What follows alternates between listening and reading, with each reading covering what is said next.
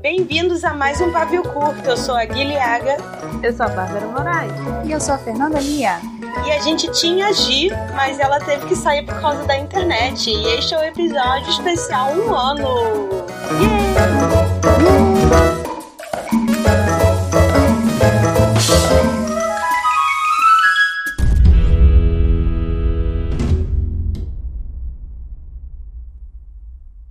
Agora já tá tocando a música da Xuxa, do Parabéns? Parabéns. Uhul. Parabéns. Uhul. Nossa, a gente desceu muito nível.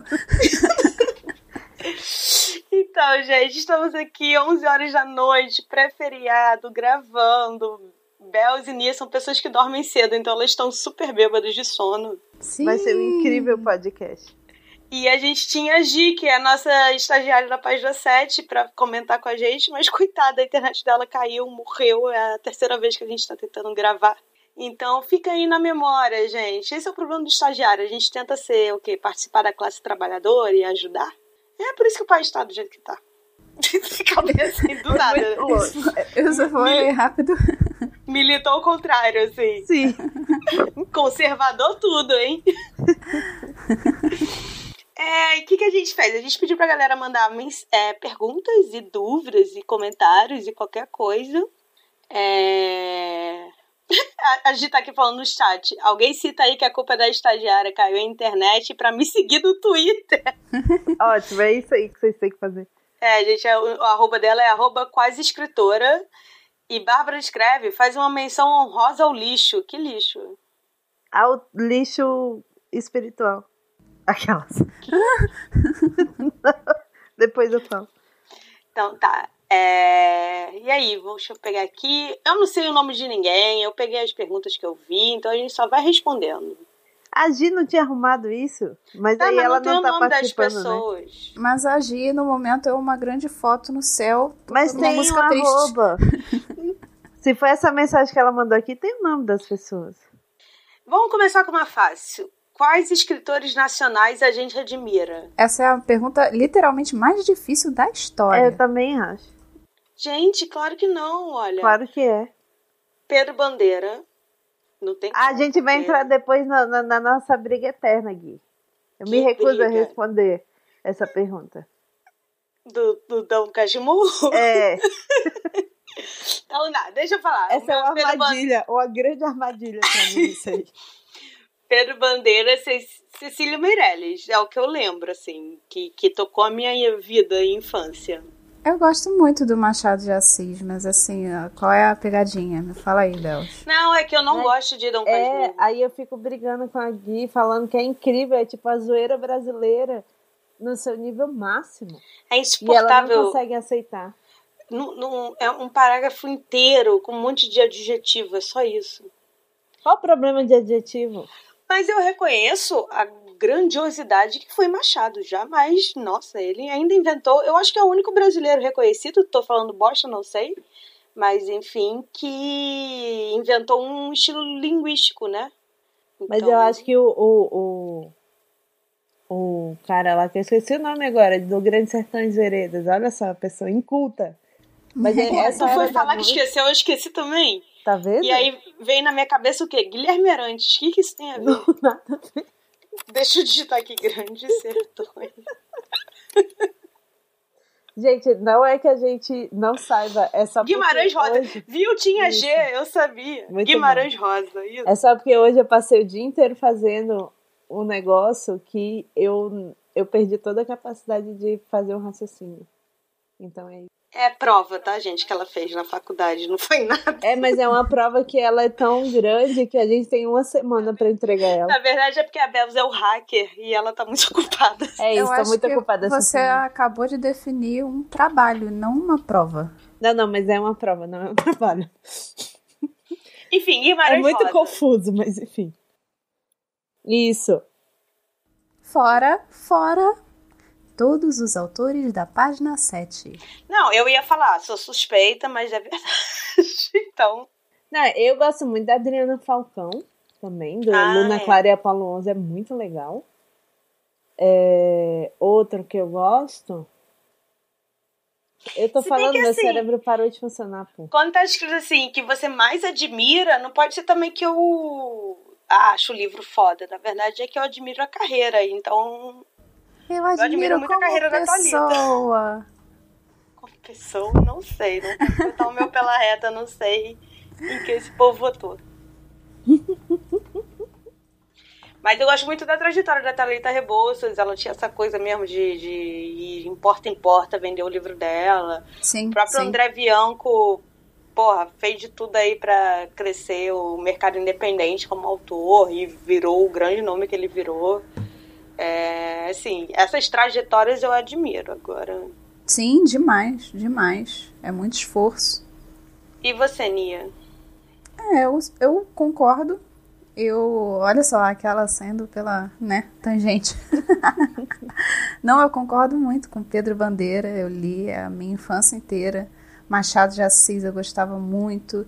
Mas eu me ligo muito ao pessoal da página 7. Eu acho que todo mundo eu admiro demais, tem muito talento.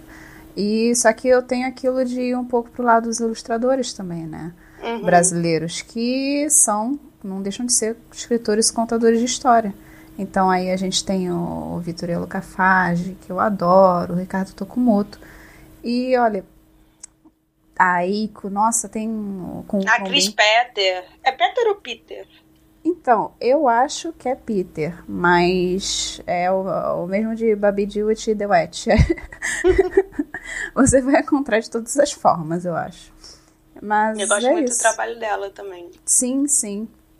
Assim, Eu tem muita muito gente bonito. talentosa. Sim. É, foram eles que fizeram o Penadinho, não foi?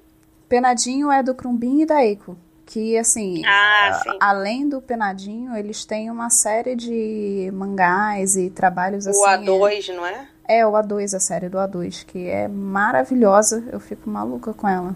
Então, tá aí uma ótima dica. A gente, a gente já começou o programa com as indicações? É isso? Pois é. Ah, é quem a gente admira aqui. E quem a gente não admira, mentira.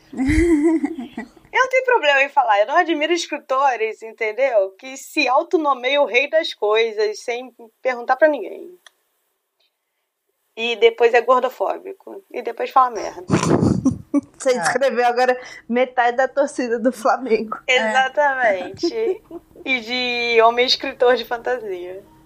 Tadinho É. do Castilho. É difícil. Quem vier, aqui, vier comentar que nem todo homem, eu vou dar um soco em vocês. Hein? Pelo amor de Deus. é, vamos, tem aqui a outra. Qual é mais ou menos o limite máximo que um deadline pode ser atrasado? Deadlines são, são construtos sociais. Então, assim, tal qual to- tudo que é um construto social depende. Ai, gente, deadline. Pior que eu tô num momento em que é um assunto sensível pra mim agora. Eu acho que eu, eu, Gatilho. eu acho que eu nunca vi uma deadline de livros sendo cumprida, então eu não tenho parâmetro pra te dizer o, o contrário. Eu acho que é bem isso. É tipo, a gente já dá deadline sabendo que não vai cumprir ela. Não, Mas isso é a gente sabe que a gente vai cumprir aproximadamente ela. Entendeu? Não vai ser ela, mas vai ser pelo menos dois meses depois dela, não mais do que isso. A gente consegue calcular o tempo de produção que cada autor leva, já por trabalhar com ele e tal, e ver, por exemplo, se tem que lançar na Bienal e a Bienal desse ano é 30 de, 30 de agosto, é, o livro tem que estar pronto no máximo estourando dia 20 de agosto e, tipo, na cidade, assim, já indo no caminhão pra lá. No caso, o livro pronto, ela quer dizer impresso. Impresso, exatamente. Impresso, Editado, encaixadinho, tudo, 100% bonitinho. pronto. E aí vai depender da gráfica. Quanto tempo que a gráfica leva pra imprimir? Se ela faz Quanto tempo isso a editora demora pra revisar também, tem vai? É, são vários prazozinhos que você vai contar e vai fazer uma contagem retroativa desde quando estão pensando em fazer o, o lançamento. Regressiva, né? Desde quando estão É. pensando em fazer o lançamento. Você vê quanto vai pra construir o livro, pra editar. Não, eu ia falar, existe sim a data limite de, por exemplo, para lançar dia 30 de agosto, não pode passar, sei lá, agora não sei, do dia 5 de agosto. Do livro tá todo fechado, pronto com capa, tudo, e entendeu?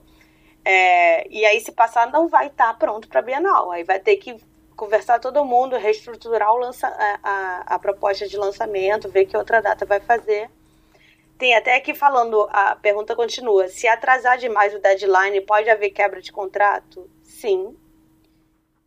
É, e aí. Vem escrito no contrato, normalmente, que se houver o atraso da deadline, pode ocorrer uma quebra de contrato. Se isso ocorre, eu, eu não sei se é comum. A guia não é. diga. Não, com a, com a gente, graças a Deus, nunca aconteceu. O que aconteceu foi a gente conversar, tanto o autor quanto eu e a editora, e a gente adiar. É isso aí. Até porque todo mundo é humano e acaba que na, na, nessa área atrasos acontecem, tanto por parte de autores, claro que é a maioria, mas também como parte de editoras. Então, assim, é meio que todo mundo se entende. O, o, o importante é conseguir lançar no momento certo da, da campanha, para fazer uma campanha de lançamento legal. Me, di, me diga vocês, me digam vocês, não sei conjugar verbo, é, o que, que mais irrita nessa tradição de deadline? Na tradição? Eu não diria a, a tradição de deadline, mas o que a gente, o que o muita conceito, gente critica é, é o conceito de você ter que sempre produzir um livro por ano, que tem muitos autores que não se encaixam nesse padrão. Ah, já entreguei isso pra Jesus há anos atrás. É, exatamente. Ah, é. Mas vocês acham que isso prejudica, ter o prazo prejudica a criatividade? Eu acho que não, porque você tenta, pelo menos para mim, né? Eu acho que varia de autor para autor. Você uhum. tenta se adaptar para, tipo, ah, eu tenho que terminar até lá, então eu tenho que fazer um esforcinho de terminar até lá. Às vezes tem os imprevistos, às vezes, às vezes a história não vai como você quer, que foi o que aconteceu com a minha última história. E aí você fica reescrevendo o negócio, tentando descobrir o que é que você quer. Às vezes você, nem você sabe. E acontece de não dar certo também, tem isso também, né? E eu acho que, tipo, uhum. tipo, em geral, os envolvidos entendem quando não dá certo, porque é melhor você ter, tipo, engavetar um livro do que ter um livro ruim. É. É, eu, eu também não, não acho que prejudique a criatividade. Eu não sei se é porque eu também vim de um background da publicidade, eu tô meio acostumada a trabalhar sob pressão. Então, vai prejudicar minha saúde? Talvez. Agora, a criatividade? Não, saúde. Não. Gente, saúde prejudica real oficial. Porque... Mas isso, isso, a questão disso é uma deadline que foi mal feita. Sim, entendeu? Sim. Se a deadline é tipo, chega agora e manda um e-mail e fala, ah, daqui a uma semana eu quero um texto de 20 mil palavras, eu não vou conseguir. Mas se, por exemplo, é, é, já aconteceu comigo, você tem mais de seis meses para escrever e acaba que a pessoa não está num bom momento e não consegue produzir e passa história esse prazo, assim, sendo que você tinha esse tempo todo para escrever e tal. Então é muito estressante quando isso, porque geralmente quando isso acontece, o autor ele não já tá muito bem, né? Seja mentalmente, sim, sim. seja fisicamente. Sim. Então para discutir do tipo, cara, e a editora fica em cima, tá? Eu levo os esporros do tipo, pô, me prometeu o livro, eu fiz aqui a grade, separei. É claro que a gente não vai, eu nunca vou forçar um autor a fazer, porque também não, ou vai sair qualquer bosta ou não vai ter, entendeu? É, é. Mas eu acho que uma das coisas que mais me estressa, assim, é essa. Não, eu vou conseguir sim. Pode vir me perguntar daqui a três meses. Aí eu apareço três meses e ninguém me avisou nada, falou que tava parado, nem nada. Porra. É, isso eu acho que aí é, vai do. Porque assim, isso é uma coisa que as pessoas não entendem muito bem, eu acho. Que o relacionamento do autor com a gente tem que ser de tipo assim, véi, sei lá Tive uma diarreia, fiquei três dias no banheiro e fiquei três dias sem conseguir escrever. Agora eu não sei nem mais o que eu tô fazendo. Então, assim, não vou conseguir entregar no, no prazo, sabe? Você tem que comunicar. Se você não se comunica com seu agente, ele não tem como adivinhar e ele não tem como conversar com os editores.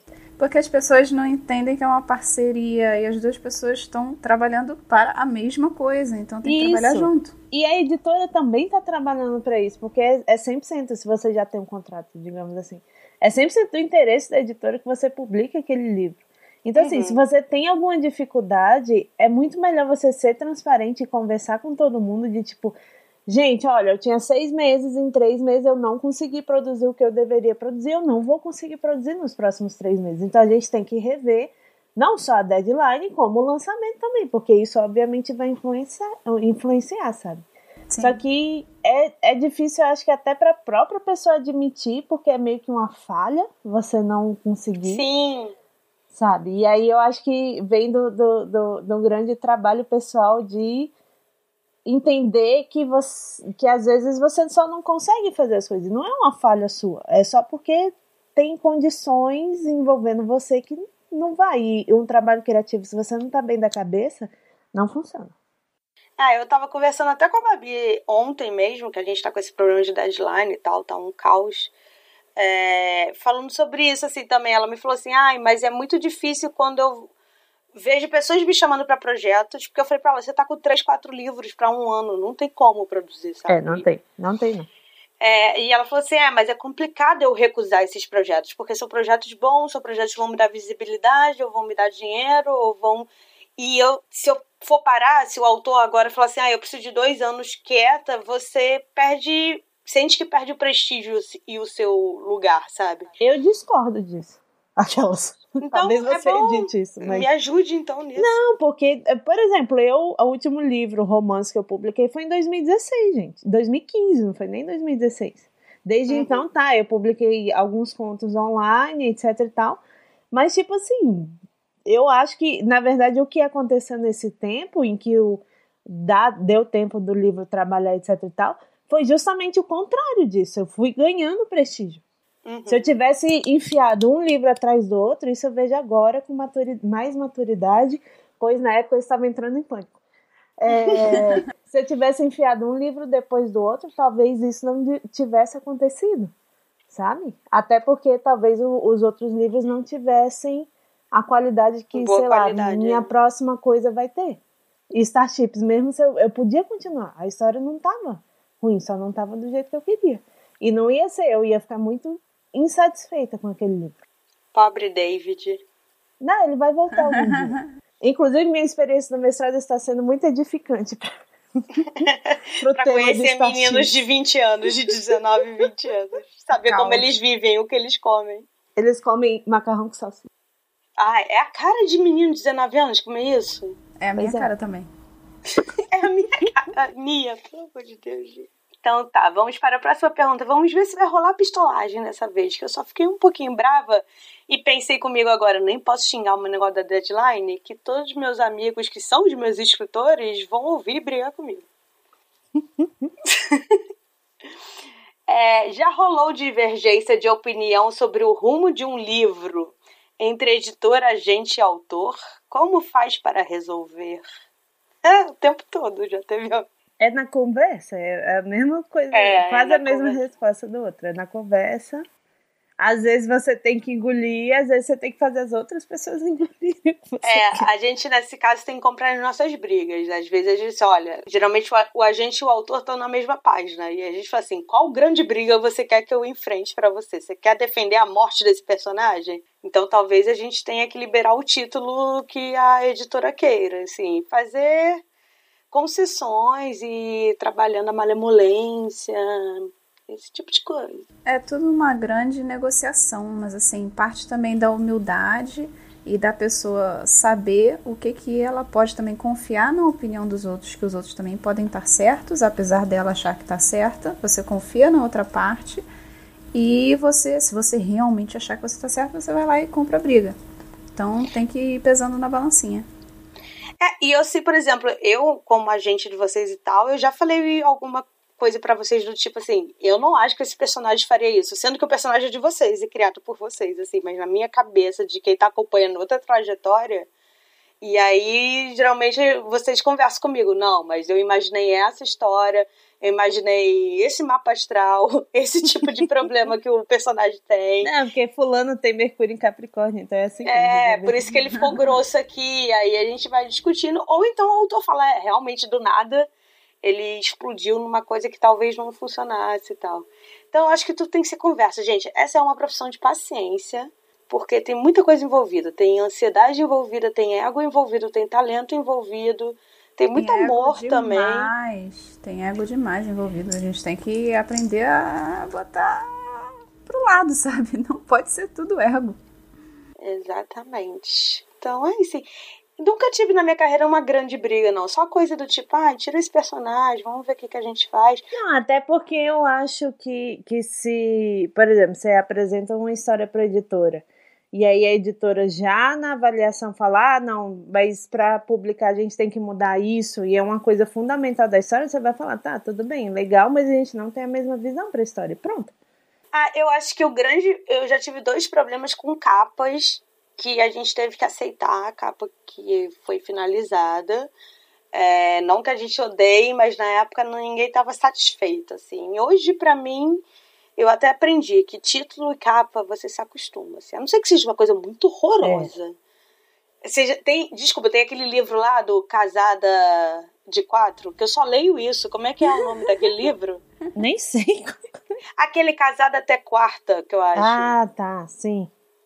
E tem um também que é a capa é o corpo do homem e o título tá bem escrito na virilha dele, dá pra Sim. ver a, a, o pinto dele marcado. Ah, gente, essas coisas aí, no, cadê o departamento de vai dar merda? Ninguém deu uma olhadinha ali? Isso aí é para mexer no subconsciente da pessoa, Gui. Você tá, ó, por fora do marketing Jequiti. É assim que funciona. É, sexo vende, né? Então. pois é. É, vamos lá. A Gi fez pergunta, foi muito boa. Ela fez essa pergunta importante que a Nia vai concordar, chamada Autores convidados para os eventos tem uma salinha especial com comida?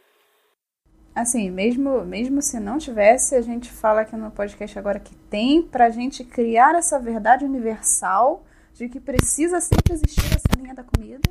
E aí todos é o segredo. Passar até ela. E é essa linha da comida, inclusive com comidas sem glúten, para que eu poder comer. e vegetariana, aquela assim. Sem lactose. Depende do evento. Vai depender do evento. Se for um evento grande, não, tem é, lá. Aqui, aqui serve uma pistolagem, uma voadora em quem não oferece nem água, né, gente? Pelo amor de Deus. É, pois é. é eu acho que eu nunca tive essa situação. Tipo assim, por exemplo, quando é em, em, escola, em geral, a sua salinha de autor é a sala dos professores. O que é super legal, porque você sempre acaba conversando com os professores da escola. E sabe? tem o quê? Cafezinho. Não, já me serviram merenda. É incrível. Aquela rosquinha Mabel. Pô, essa rosquinha aí. Pois é. É, eu sei assim, a Bienal do Rio, ela é muito melhor em comida do que a Bienal de São Paulo. Desculpa, gente, isso é verdade. Teve aquele sorvete de rico, Ben ah, Jerry's, ah, não foi? Na última. Ben Jerry's. Foi. Porém, as pessoas fizeram contrabando. Eu não vou dizer que eu tava inclusa. Eu só peguei um, gente. Nem foi tão contrabando assim. eu soube de pessoas que botaram três na bolsa. E aí a Bienal ficou puta e falou: não vou dar sorvete mais pra ninguém, porque o brasileiro ele não sabe brincar. mas teve sushi já. Mas isso é na programação oficial, na sala oficial. Isso. É, em bienais, tem alguns stands. O stand da Gutenberg é maravilhoso. Sempre tem uma garrafa de cachaça. Eita! Porque é o quê? Grupo Autêntico é uma editora mineira. Nossa, a P21 na Bienal de São Paulo ano passado, um dia apareceu um isopor dentro do estoque entupido de comida que alguém fez. Eu achei que era Nossa. cerveja. Não, por favor, né, Gui? Por favor. Ai, cerveja. Ai, como se fosse muito difícil, eu não duvido. Não, a cerveja devia estar tá lá na geladeira, porque tinha uma geladeira. Agora o isopor era para as esfirrinhas, eram esfirrinhas. Era Nossa esfirra, ah, verdade. Comi é pra caramba. Tava bom. Também foi a única coisa que eu comi no fim de semana todo, né? Porque você não consegue se alimentar se não for a comidinha que te dão é. lá. E a alma de algumas pessoas, né? É, também. Pra, pra gente mas... ficar mais jovem. Eu nem pele. sei como é que eu vou fazer esse ano, gente. Eu vou ter que levar marmita todos os dias. Eu te é, falei. Gente, a, a, a gente prepara a coisinha para vocês. Eu posso preparar um sanduichinho para você. A gente vê o que, que você come. Ai, deixa eu jogar uma polêmica aqui. Sim. Vocês acham que esse negócio de quando a pessoa é fã, leitor, ou sei lá, que não te conhece, mas te dá um, uma comida, um bombom, um bolo, vocês acham que tem perigo em comer? Pode ser veneno, pode ter é, feitiço?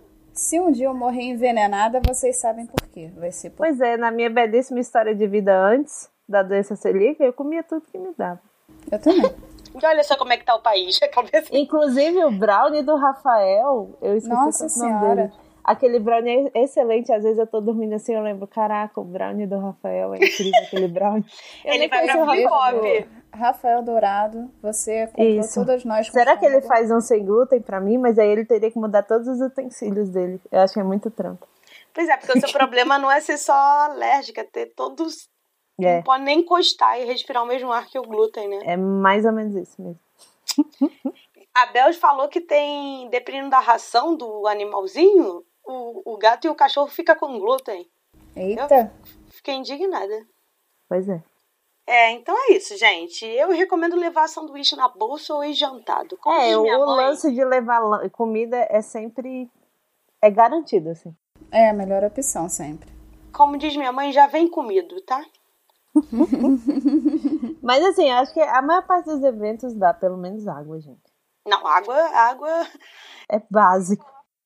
Em média, quanto tempo leva para um livro ficar pronto, desde a primeira ideia até o exemplar ser impresso? 700 anos. É, na minha experiência, infinito. Nossa, depende muito, gente. É muito subjetivo isso. Uhum. É muito subjetivo do tempo que o autor tem de vida, se ele tá com aquele projeto, se ele já tá encomendado. Vocês entenderam? Caraca. Tipo de vida é ótimo. Não, se, se o projeto está encomendado, porque se o projeto está encomendado, Sim. você vai ter um prazo específico, você vai tentar se matar para cumprir aquilo. Se não está encomendado, é óbvio que vai durar mais tempo, você vai demorar para escrever mais, porque acaba que. Se, se a pessoa tem dois empregos e faz uma faculdade ao mesmo tempo. Você tá falando por experiência própria, Fernanda? Vai demorar um pouco mais, assim, é normal. Então, você tá me dizendo que você vai atrasar a Nia, é isso mesmo? É muito subjetivo. Você tá me dizendo isso E a gente Nia. deve entender. Mas é, o, o, no meu caso, por exemplo, eu tenho um milhão de ideias, né? E aí elas demoram tempos diferentes para ficarem maduras e eu senti que tá bom de escrever. Às vezes eu até escrevo elas duas vezes e não dá certo, você tem que engavetá-las. É, mas da ideia para eu escrever Depende, cada ideia é uma coisa, mas é mais pelo menos três anos. que horror. Ou seja, do que eu tenho a ideia para começar a escrever a ideia, né? é isso. É, mas assim, eu acho que quando a gente começa o livro, vamos dizer assim, o original pronto, aí pode levar, sei lá, se for rápido, assim, se eu, como a gente, conseguir ler rápido e editar, eu, aí mando para o autor, o autor faz, deixou o livro redondo, apresenta para a editora se a editora me responder rápido, porque a editora tem até 90 dias úteis para te dar uma resposta se quer comprar o original ou não. Aí a negociação vai assim, sei lá, de três, seis meses, um ano. É isso. A gente já está trabalhando com o catálogo de 2020, tá? Então temos esse grande problema aí que quando as novidades saem a gente não está nem mais animado porque a gente já está pensando no ano que vem. É, o Ilha, por exemplo, a gente ele sai em 2013, né? Mas uhum. eu terminei ele em 2011, eu acho. Foi uma coisa assim. A gente tem que levar em consideração na contagem desses prazos é que em muitos períodos dele você não está efetivamente trabalhando naquele original. Por exemplo, você terminou de escrever e aí ele fica um período parado até ir, por exemplo, para o agente, para o agente dar aquela lida. E aí depois fica mais um tempo parado, e fica um tempo parado aqui, vai para a editora, fica um tempo parado. Ou seja, é, é, difícil você mensurar o tempo de verdade em que foi trabalhado aquele original, porque tem vários saltinhos aí no meio, e acaba que vai se estendendo um ano, dois anos, e é infinito. E geralmente quando a gente está esperando, né, vender e coisa, o autor já está escrevendo o próximo, já está pensando no próximo. Pois é, não existe férias. Você termina de escrever um livro e você abre o arquivo do próximo trabalhar criatividade não tem como dar férias, gente. É nas piores horas. nem se eu quisesse. Eu se um autor quer que seu livro tenha capa dura, mas a editora só arca com os custos da capa de brochura, o autor pode pagar a diferença para uma determinada quantia de exemplares de capa dura? Isso Nossa. foi uma pergunta tão específica que eu fiquei Exatamente. Eu, quando Nossa. li, eu tava aqui lendo e pensando assim, por que essa pessoa quer capa dura? O que tá acontecendo? Específico, né? Mas assim, eu acho que vai da finalidade. Essa pessoa, ela quer a capa dura para quê? E se ela quer essa capa dura, por exemplo, quer vender 100 da capa dura e ela quer pagar isso, quer vender a um preço diferenciado, não sei, talvez ela possa entrar em acordo com a editora, que ela quer fazer aqueles livros em especial, não sei, é tudo uma negociação. Mas eu acho que em editora tradicional é mais difícil fazer. É, eu já acho que não rola. É parece difícil. Rola né? se for em, em, ou editora por demanda, etc., que eu acho que é mais flexível nesse sentido. Porque você teria que entrar de acordo com a gráfica que produziu aquele material para a editora e a gráfica que produziu para fazer uma tiragem pequena em capa dura de um determinado formato, ela vai cobrar muito mais caro. Então é, é muito difícil. Não, é, é porque também quando a gente publica por uma editora de forma tradicional, a gente vem da seção dos direitos autorais, né? Então é a editora que vai ficar responsável pelos direitos daquele livro por tantos anos do contrato. Então, se no contrato diz que vai ser é, brochura, você não tem como obrigar a editora a fazer capa dura. O que eu acho que pode entrar no acordo, e aí seria bom botar no contrato, é, é o autor gostaria de fazer uma venda especial de 50 exemplares no aniversário de 5 anos da obra, ou numa ação futura. Mas assim, eu não vejo interesse. O mercado brasileiro não tem interesse em capa dura, encarece demais. É, poucas empresas fazem com qualidade. E, sei lá, gente, eu não tenho essa paixão toda por capa dura, não. Vocês têm? Eu também não, por isso que eu tô tentando entender qual é a finalidade. Assim. Eu acho que era pra ser tipo uma edição de colecionador, talvez. Mas aí eu pensaria em fazer capa dura, ilustração. Realmente, uma edição comemorativa, sabe? É, uma edição comemorativa em si vai envolver muito mais coisa que só imprimir o material. Assim, se você quer também fazer encapadura e aí botar nas livrarias e, e fazer a distribuição disso, já não é só uma tiragenzinha, é um negócio muito mais complexo. Realmente muito difícil de uma editora aceitar fazer isso. É, eu sei que quando veio o contrato do Lucas nos Estados Unidos foi bem doido, porque eles separam o valor de, dos royalties para todos os tipos, porque lá tem muita capa dura, e aí tem brochura, eles têm o paperback, e eles têm a edição de bolso, que eles realmente. É o mais market. É, são vários, assim, eles realmente lançam em todas essas. Ah, como é que é o nome disso? Formatos, em todos esses formatos. Aqui a gente não tem muito, geralmente é, é edição especial que vai fazer, e aí é avisado, ou aí vai ter que estar no contrato e tal. É isso? Sim. Acho que é, né? Normalmente no é. contrato vem lá que a editora vai escolher o formato e é isso aí. Esse é o resumo. É, qual é a diferença entre selo comercial e selo literário? Eu, eu ri de nervoso, porque né, isso me estressa tanto. E aí, gente? Eu não tenho nada para dizer. Porque assim. Eu não tenho nada que não vai fazer pessoas me odiarem. Pra dizer. Não, o básico é o quê? Selo comercial é, é a, o selo, a empresa, a parte da editora que vai investir em títulos que eles julgam ser best-seller, que vendem mais, que, enfim, talvez sejam. Aí é aqui que entra o problema. Talvez sejam mais fáceis para o público de gostar. Eu não, não, não tô falando que eu concordo com isso.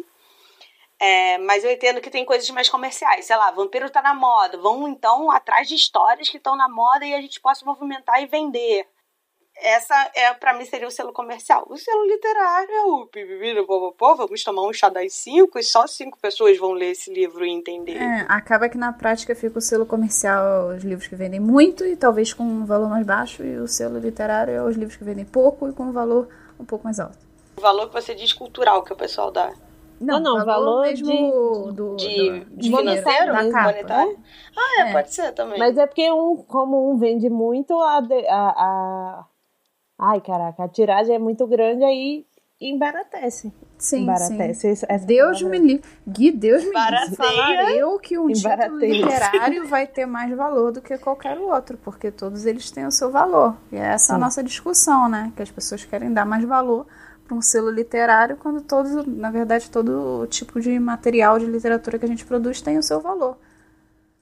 Não, e assim como você consegue achar muita coisa legal é, em selos comerciais, entre aspas, e legal que eu digo assim, até pelos quesitos de quem acha que um selo literário, de fato, enfim, tem mais valor de arte do que o outro, você também acha muita obra legal no que eles chamam de alta literatura, sabe?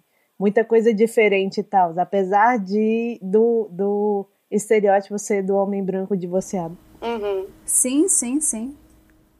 E é complicado quando o pessoal tenta é, mensurar qualidade é, numas coisas que, que são subjetivas. Você não pode falar que o selo literário é melhor só porque ele usa palavras mais difíceis, muitos adjetivos, parágrafos longos, outro tipo de técnica do que um livro juvenil comercial, tipo Percy Jackson, que é de ação, tem que ser rápido, porque é voltado para pessoas... o exemplo que eu sempre dou é História Secreta da Dona Tarte, porque aquele livro é um young adult. Em linguagem, em tudo, não há nada naquele livro que não seja young adult. Mas ele é alta literatura, sai por um, por um selo literário, sabe? Então, assim, Inclusive, a gente já teve essa discussão, né, Bels, na vida, Sim. ou aqui em algum episódio, de quantos livros, principalmente nos Estados Unidos, que eles diminuem a idade dos personagens para 16 anos, quando você sabe, evidentemente, que eles não têm menos que 25. É, tem isso também. Porque eles não, querem entrar no mercado livro juvenil. De fantasia, né? Exatamente. Aquele lá que é do, do o Seis de Corvo.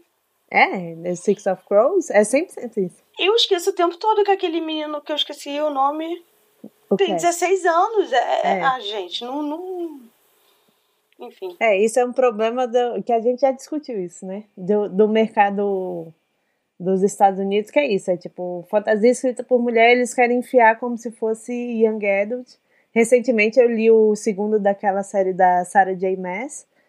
E, tipo, eles publicam aquilo como se fosse Young Adult. Aquilo é, não é Young Adult. Não é gente. é Young Adult nem aqui, nem em lugar em nenhum lugar do mundo aquilo é Young Adult, sabe? É, aquilo, aquilo é que nem os romances paranormal que eu leio, inclusive. E os romances adultos. Ué, o próprio Príncipe Cativo também não é. Não, o Príncipe Cativo nunca foi Young Adult. Ele não é vendido como Young Adult fora. Ele é adulto mesmo. Mas não é literário, aquela Não, Aquela é que fantasia, é literatura de gênero, total, que é outra coisa, né? Que aí é outra discussão, porque é que, é, tipo, o, tem um autor aí, qual é? Eu esqueci o nome dele. O Ian McKeon, eu acho. Ele vai lançar agora um livro de ficção científica, mas ele tá nas entrevistas pipipi, popopó, isso não é ficção científica, porque eu reflito sobre a natureza humana e não sei o quê. E aí tá todo mundo assim, é literalmente isso que a ficção científica faz, é, cara. Pois é. Sabe? É que existe muito preconceito e colocar etiquetinhas nos livros e é tudo uma mistureba. E acaba que, no final, é o que a Bárbara falou, a gente vai achar coisa boa de qualquer jeito. Quando estourou aquela confusão, que, enfim, né, a TAG lançou aquele negócio dizendo que livro juvenil era inferior, era mais fácil de ler e tal. E eu lembro que a gente começou a falar de vários títulos que são prestigiados, prestigiados, meu Deus do céu, e que dá para, se você analisar, ver que, que é um jovem adulto, assim. Ou então, por exemplo, é, meu livro favorito é 100 Anos de Solidão. E é fantasia, gente. É, realismo é fantasia, fantástico, é, é fantasia, fantasia, sabe? E é jornada do herói aquilo. Então, do tipo, não adianta, ah, tem palavra bonita, não sei o quê, mas é isso, é comercial também. Tanto que é um dos livros mais vendidos que temos aí. Exatamente. E lembrando que, às vezes, para você conseguir lançar um livro de filosofia, um livro muito cheio de palavras bonitas, você precisa de um orçamento e você pega esse dinheiro dos livros comerciais, tá bom? Então, um beijo aí para os preconceituados, mas que querem usar o dinheiro dos outros. É isso. É... Existe a possibilidade do aluguel ou empréstimo se fossem bibliotecas públicas o aluguel de e-books diminuiu caso de pirataria do livro? Então, nos Estados Unidos você pode pegar emprestado. Eles têm uma, uma um grande acervo de e-book é, para pegar emprestado. Em, livra... em biblioteca? Em biblioteca, é. Só que a questão de sair é depende do país, né? Eu sou 100% resposta de economista. Depende. é, exatamente.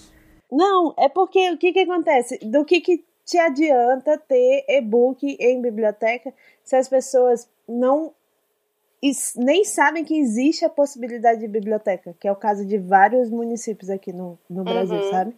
Se nem tem uma biblioteca para elas acessarem. Então, assim, vai diminuir a pirataria? Sei lá, pode diminuir se tiver mais biblioteca, sabe? Se as pessoas frequentarem biblioteca, se, tipo, tiver o hábito da leitura. Então. Houveram a campanha mostrando que existe essa possibilidade para as pessoas saberem irem lá. Mas assim, eu acho que se a gente, se a gente tivesse a resposta para acabar com a pirataria, a gente estava assim. Não, rica. até porque book de graça tem um monte no, no projeto Gutenberg, etc e tal. São livros de domínio público. Tudo bem. Pode, você pode dizer, ah, não, não tem muito interesse, mas tem um acervo gigantesco, com certeza tem alguma coisa que interessa as pessoas lá. Só que as pessoas não acessam, porque elas não conhecem, por vários motivos, né? Mas enfim. Ai, gente, eu tô. Desculpa, é que eu tava aqui procurando mais pergunta, e aí o arroba Aureo underline J, ele fez um bingo do pavio curto. e, e, um deles chama Featuring Bárbara Moraes. bingo! é, ah, muito bom. Isso não é um public post, ainda não rolou, hein, gente? Gui Pistola contra Homem Branco, já rolou. É, invocar J.K. Rowling. Tô tentando muito não fazer isso. Agora foi. É, e falar mal do capitalismo já foi também. Quase esquecendo de dizer as redes sociais, sempre. Inclusive, foi bom ler isso aqui. Alguém me lembra de eu falar rede tá social. Tá é, voadora do Lido Transporte Público. Ai, eu amei. Obrigada, você fez meu dia. Eu acho que eu vou dormir muito feliz. Manda o link lá no nosso grupo pra Vou mandar daqui a pouco. É porque, deixa eu só, senão eu vou perder tá. aqui. Ah, eu tenho uma pergunta muito importante. Se eu forjar um atestado de óbito, eu consigo fugir da deadline e depois voltar dizendo morri, mas faça bem, está aqui o livro. Assim, a, a, editora vai talvez querer te comprar, né? Porque todos os seus livros valorizaram já que você morreu. E pois o é, ser humano valoriza a morte. ah, tem, é o enredo daquele, daquela HQ, pô. O, aquela HQ lá que é uma morte horrível. Hum, sim. É sim. esse enredo, o cara finge que morreu. Aí vai, continua escrevendo o livro, aí a editora dele publica como se fosse obra póstuma, e ele ganha um dinheirão. Você tá dando spoiler? Não, essa, eu acho que essa é a sinopse. Porque a história mesmo é outra. Isso é só um detalhe da história. Ah, eu achei que o, o e-mail da Camila Mello, que ela diz Oi, que Camila. é. Oi, Camila. Ela disse que nós somos mulheres incríveis, amei. Obrigada. Desenvolvendo conteúdo muito bacana. Muito obrigada. Oh. E de extrema relevância na atualidade.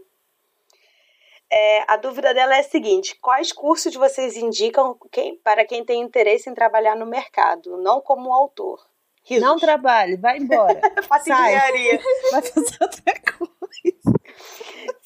Sei que geralmente são profissionais de letras e editoração e marketing, mas quais cursos vocês indicam para começar a seguir na área de agenciamento? Então, tem certeza, amiga?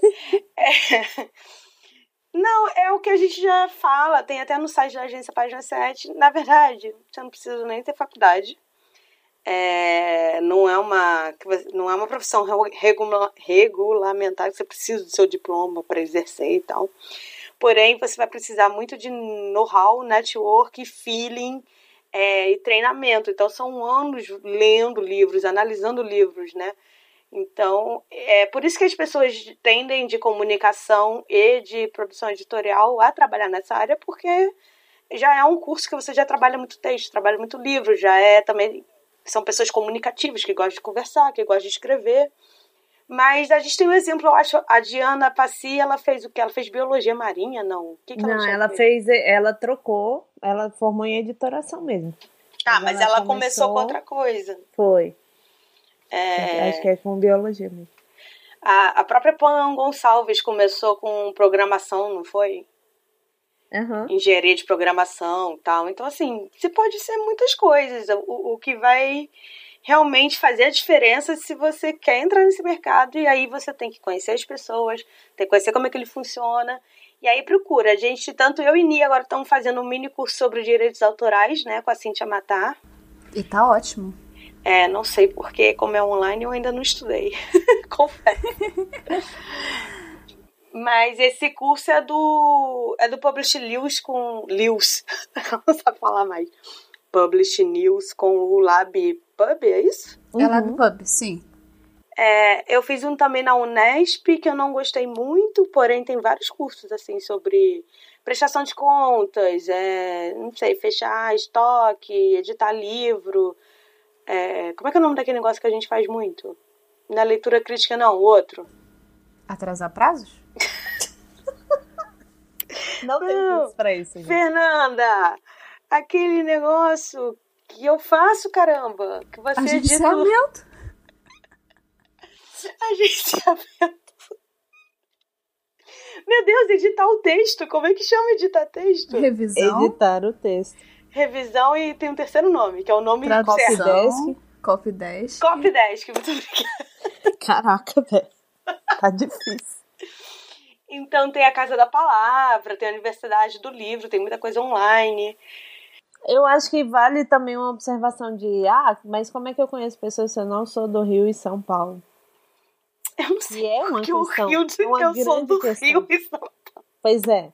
Mas por isso que eu tô levantando essa questão. Twitter, país Twitter. Você, não, Bárbara, Não só mas você isso. veio a essa hora da noite trazer a questão e não respondê-la? não, eu vou responder, calma. É, é muito importante, tipo, tem as redes sociais e tal, para você se conectar com o pessoal de, das editoras de Rio, São Paulo, os outros autores e tal. Mas eu acho que é muito importante você conhecer também as pessoas da sua cidade, a comunidade de autores e de pequenas editoras da sua cidade, para você entender melhor a dinâmica da cidade, entendeu? De como Uhum. é, porque tem muito autor em todas as cidades. Sim, isso é verdade. Então, e assim, muitas cidades têm suas próprias feiras, não precisa ser nem capital. Exatamente. Então, assim, é importante você conhecer as pessoas. É isso. Isso é uma coisa fundamental nesse, nesse mercado. Você tem que conhecer pessoas. E, tipo, não, não, não no sentido de, ah, eu preciso conhecer essa pessoa porque ela vai me apresentar, não sei o quê. É tipo, vamos conhecer genuinamente as pessoas e, tipo, entender as histórias das pessoas, o que elas fazem, não sei o quê, sabe? Porque tem muita gente incrível nesse mercado. É isso, não dá dinheiro, mas dá uma experiência gigantesca. Então, assim, às vezes você conhece uma pessoa, é sério. Você quer Às viver vezes- de experiência? É, mas é, o, o, quando eu tava em Brasília ainda, eu fazia parte da casa de autores, né? Eu já falei algumas vezes assim. E tinha um pessoal da casa de autores que eu ficava assim, cara, se com a sua idade eu tiver um terço do, do- do- da experiência, conhecer um terço das pessoas que você conheceu, ia ser excelente, sabe? Então, assim, isso é, adiciona pra você e adiciona também no seu trabalho, porque conhecendo mais pessoas, você consegue abrir um pouquinho mais sua visão de mundo, sabe? Sim. Falou bonito. Obrigada. Então acho que é isso, gente. A gente tem um milhão de horas já, eu acho. Nossa, tô quase 50 minutos. É... Vamos ter voadora? Acho que não. A gente pode fazer um especialdão, assim, de um ano, gente. O que mais está irritando a gente? Tá, calma aí. Vamos pro quadro da voadora literal.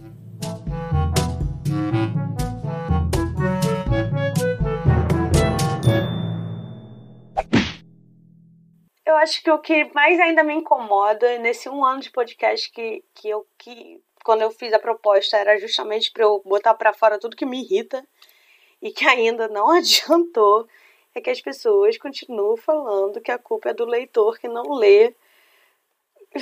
E não sei, gente, tem muita coisa até o leitor. É como eu já disse, o leitor é o último da cadeia, então Sim.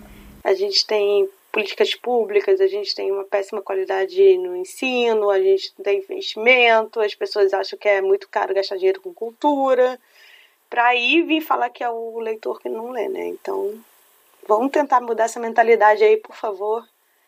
É isso, essa é a minha voadora de um ano. Eu ia falar, "Vão- vocês estão culpando a vítima, mas é porque tá muito tarde.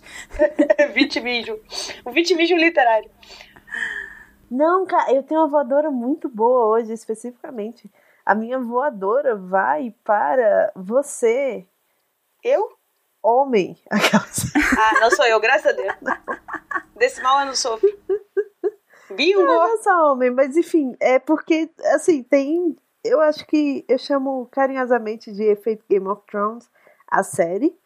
Que é. As pessoas acham que para uma história ser boa e, tipo, adulta e importante, elas precisam é, explorar a violência de uma forma explícita, sabe? De uma forma explícita que chega a ser doentia e você não precisa fazer isso para sua história ser importante, sabe? Para Sim. sua história ser legal. Então, assim, por favor, não descrevam estupros nas histórias de vocês, Ou sabe? mutilações, É ou coisas desnecessárias, assim, só pra Exato. chocar, né? Você pode muito bem, tipo, você consegue parece difícil, mas, tipo, em geral, essas coisas que parecem difíceis em escrita tornam-se escrita melhor ainda. Então, assim, em vez de fazer isso, tenta virar a, a história, sabe? Tipo, ah, não vou descrever essa cena, não preciso descrever essa cena, porque já é uma coisa que é tão destruidora para uma pessoa que as consequências são o suficiente para o leitor entender o impacto que aquilo teve na vida, sabe? Você não precisa. Que nem Mad Max, aquelas. Enfim. Fica a dica aí de escrita também, junto com a voadora.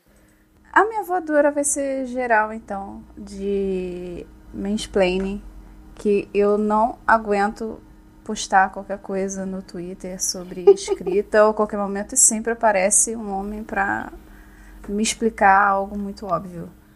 E assim, isso assim, é, um, é uma voadora tá? muito geral eu sei, gente, eu tô muito cansada, desculpa. Não, é porque isso acontece o tempo todo. É uma voadora geral, mas a gente precisa deixar ela catalogada aqui, porque assim, você vai juntando os mansplainings de dia a dia e de repente você tem uma montanha de mansplainingzinhos, sabe? De repente não dá para ignorar aquilo. É, eu também, isso lembra até essa coisa que aconteceu comigo que eu tuitei ontem, todo mundo comentou, não é uma voadora nem nada, mas é uma coisa que eu não entendo. Eu recebo, juro, muitos e-mails, sei lá, uns dois, três por semana, do escrito assim: Oi, meu nome é Fulano, eu tenho dois livros, e aí eu investi em marketing. Obrigada. E aí eu fico assim, tá, eu não entendi, não, não me perguntou nada. O que, que tá acontecendo? Aí, às vezes eu fico assim, eu fico pensando, será que a pessoa só queria me contar isso? Ela tá feliz?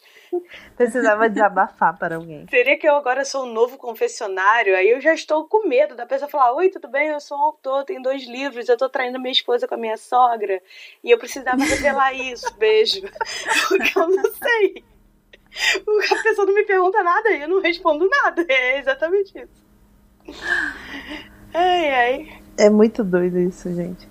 Isso acontece muito no Twitter. Você twitta lá, ah, eu amo o céu azul. Aí alguém fala assim, o céu da minha cidade é verde. Aí eu fico. Obrigada pela informação. Excelente. Que bom. Mas aí eu acho, será que essa pessoa só queria conversar? Então tá bom. É que como não, não teve abertura pro diálogo, eu não vou responder, né? Não, é que às vezes eu fico com pena, porque tem gente que é carente e não tem com quem falar, entendeu? Não tem, sei lá, amigos. A gente tem o privilégio de ter amigos, mas tem gente que não tem. Eu tô falando sério, aí eu fico com pena. Às vezes as pessoas são só carentes, sabe? Então, sei lá. Eu, eu sou a rainha da paciência, né? Então. Tá, só se for com os outros, né? Porque comigo. Mas o, o que eu ia falar é que teve, eu até DRT nessa thread esses dias, falando sobre como a socialização masculina faz com que eles não consigam entrar num debate sem que seja um desafio. Sim, você entendeu? Então eu acho né? que assim, a ideia desses e-mails, porque eu tô generalizando, mas eu sei, tipo, eu mexi uhum. com esse e-mail. 90% dessas pessoas são homens eles são socializados de tipo assim, você começa uma conversa jogando um desafio. Então, assim, eles mandam, eu tenho dois livros e investi em marketing, como se fosse um desafio, esperando que você responda. Ah, nossa, que interessante, conte-me mais sobre isso, quero saber, sabe? Sendo que, tipo, não, a gente não quer, não é assim que se faz uma conversa. Um diálogo se faz, tipo, abrindo porta para a conversa, sabe? Sim. E não é desse jeito. É, e às vezes é do tipo, ah, deixa eu mostrar pra pessoa que eu posso ter um argumento porque eu também tenho uma vivência assim. Aí é como se fosse uma disputa de, de histórias, não sei. É, é interessante analisar isso socialmente falando. Porque você aprende a fazer isso, você acaba não percebendo, né? Sim. Reveja a socialização. Tem que acabar com o machismo. Aquelas. Tem que acabar a conversa. Pois é. Me deixa twittar sozinha. Assim, não, mentira, conversa comigo, gente. eu quero ter amigos. Me manda GIF, que não seja de K-pop. Então tá, é nessa assim, nessa coisa do, do especial um ano, hilari, hilari. É, tu viu o quê? Aquela rola uh, festiva. Uh, uh. Não, não, não, É a nossa rola do rolo livre com chapeuzinho de aniversário.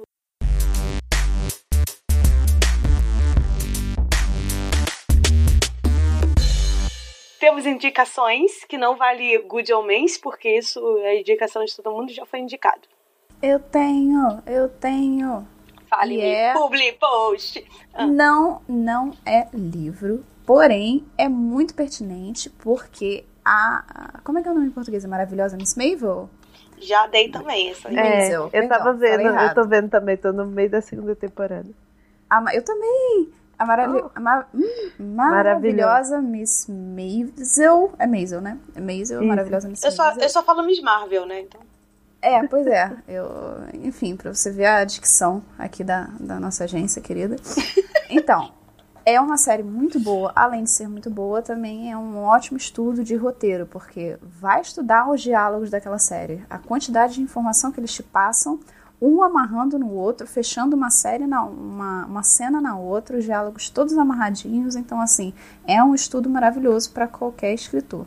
Você já viu a cena, o, o episódio tem a cena do pai dela que foi expulso do escritório e os livros estão todos no chão da sala? Sim, eu amo Sim, muito essa Cara, cena. os diálogos de todos os personagens correndo pela casa e brigando por causa disso. É maravilhoso. Sim, sim. É, mas eu já indiquei isso, tá? Essa foi a minha rola da semana Tem que passada. ser outra indicação. A minha indicação é incrível. Hum. Ela se chama 8 Horas de Sono. É uma coisa que eu não tô tendo, então. Então, é muito. isso. A minha indicação é muito boa para sua, pra sua saúde, entendeu? Na verdade, de 6 a 8 horas, que é o recomendado. Cada corpo tem o seu próprio metabolismo e tal. É, Então eu durmo funciona de uma 5, forma 6 diferente. horas. A minha média é Então, 5, eu 6 agora tô também nessa. Porque eu tô ficando velha. Enfim, Caraca, todo velhinho dorme 5, 6 horas, hein? é, Impressionante. vai, vai di- diminuindo a quantidade de horas. Mas o velhinho dorme de tarde depois do almoço, uai. É muito importante dormir, gente. Faz muito bem pro seu cérebro, ele funciona bem. Também é muito importante beber água. É essa a minha recomendação. O meu public post vai ser o Correio Nada Elegante, que a Nia fez a capa, porque ela é belíssima, maravilhosa. É o conto da Marina Oliveira e é sobre festa junina. Então, e é, a personagem ela é descendente de japoneses, ela mora em, em Brasília. E aí, Hum. como ela mata a aula, ela recebe de castigo não viajar de férias e ainda ter que ser voluntária na paróquia, na festa junina. Então, ela fica sete dias trabalhando na barraquinha de quê? Pastel. Que é o que irrita muito ela, porque ela tem muito, muita raiva de ter que ficar é, aturando aquelas piadas preconceituosas e racistas de pastel de frango, né? É, então, mas é super fofa. Aí, de repente, ela começa a receber vários correios elegantes. É um poema. Quem será? Um misterioso admirador secreto? Essa é a minha indicação. Sigam as nossas redes sociais. Falem. Eu fico tão feliz quando vocês compartilham o que estão ouvindo no, no, no Spotify, no Stories, enfim. Porque eu não sei, eu fico feliz. Então, quem quiser compartilhar, não é uma obrigação, porém, obrigada por me deixar feliz. E é isso, gente. É, espero que no próximo programa esteja todo mundo de volta. Estamos Senão eu vou estar aqui de novo. É, o Lee comprou um microfone e se o teste do microfone der certo, a gente vai fazer um especial flip e um especial flip pop. Então, por favor, torçam para esse microfone ser foda. No, no, eu- no especial Flip Hop eu posso fazer entrevistas aleatórias com pessoas fazendo perguntas que não fazem sentido. Não é o programa do Gugu isso aqui. Mas não é o Google, a gente não gosta do SBT, é o programa da Bárbara. Não vai ser o, taxi, o, o taxista da flip pop. Imagina, você busca as pessoas pra levar pro flip pop. Eu posso fazer isso. Meu Deus, isso é um sonho. Registra isso pra gente poder fazer. A gente entrevista as pessoas no elevador subindo pro flip pop. Ai, ia ser muito bom. Então é isso, gente. Meninas, obrigada por ficarem acordadas. E, nossa, já é meia-noite. Vocês são guerreiras, hein? Obrigada. Eu sei que eu sou. Guerreiras Ah, do o negócio do, do, do correr elegante, isso já é em off. Mas o, o dos vídeos aqui, o Felipe, eles foram na festa junina, que não era uma festa junina, porque tocava funk na festa junina. Mas enfim, era uma festa que acontecia em junho, então eles chamaram de festa junina. E aí tinha a menina do Correio Elegante, e aí o, o, o Felipe foi no Correio Elegante, mandaram um Correio Elegante para a própria menina do Correio Elegante. Ah, É Então, uma assim, cantada, né? Hã? É uma bela cantada, né? Exatamente! achei E ele ainda pegou a menina, enfim. Aí. Com sucesso. Façam isso em casa, criança. sucesso. Eu nunca mandei correio elegante. Vocês já fizeram isso? Eu não sabia o que era correio elegante, eu tive que procurar no Google pra fazer. É porque no Rio de Janeiro a gente chama de outra coisa, não sei o que é do Cupido. Ah, talvez eu tenha ouvido falar. Ai, como é que é o nome? Corrente do Rucu. Não, é, é, é Cupido, talvez seja só Cupido. que tem aquela pessoa de anjinho que fica nas festas juninas de colégio entregando entrega um bombonzinho com um Eu acho que é que... Cupido. Correio, Cupido, Cupido do Correio. Ai, não sei. É, mas eu, eu nunca recebi também e nunca entreguei e eu não sabia que as pessoas faziam isso porque é mó micão, ainda mais se você é então, adolescente. Então, mas no, no ensino médio, no ensino médio, no ensino fundamental faziam muito. Na minha escola, pelo menos. Ai, eu recebi um bilhete, mas não foi nada disso, foi na escola mesmo, na sexta série, escrito assim, quer ficar comigo? Eu tinha um quadradinho escrito sim, um quadradinho escrito não, embaixo um quadradinho escrito talvez, e eu risquei com tanta força um não que rasgou o bilhete. Hoje a pessoa é o Flávio Bolsonaro. Aquelas. Eita. Cara, bem capaz de estar bem sucedido e bonitão, mas enfim, né? Gente, eu tinha 12 anos, por favor, não. Sim. É, então é isso, muito obrigada. E a gente se vê na próxima obrigada. semana, na próxima. Eu não sei mais. Eu não sei nem que dia é hoje. Então, obrigada por esse um ano. Meu Deus e... do céu, que doideira. Nunca que pensei. venham muitos próximos. Tinha que ter, gente. Ninguém falou. Eu tive que ter essa. Eu tive que descer esse nível. Parabéns, okay. uhul, parabéns, também vai ser ahá, uhul. Não, não é esse o ritmo. Ah, perdi. eu vou comer seu bolo. É isso aí.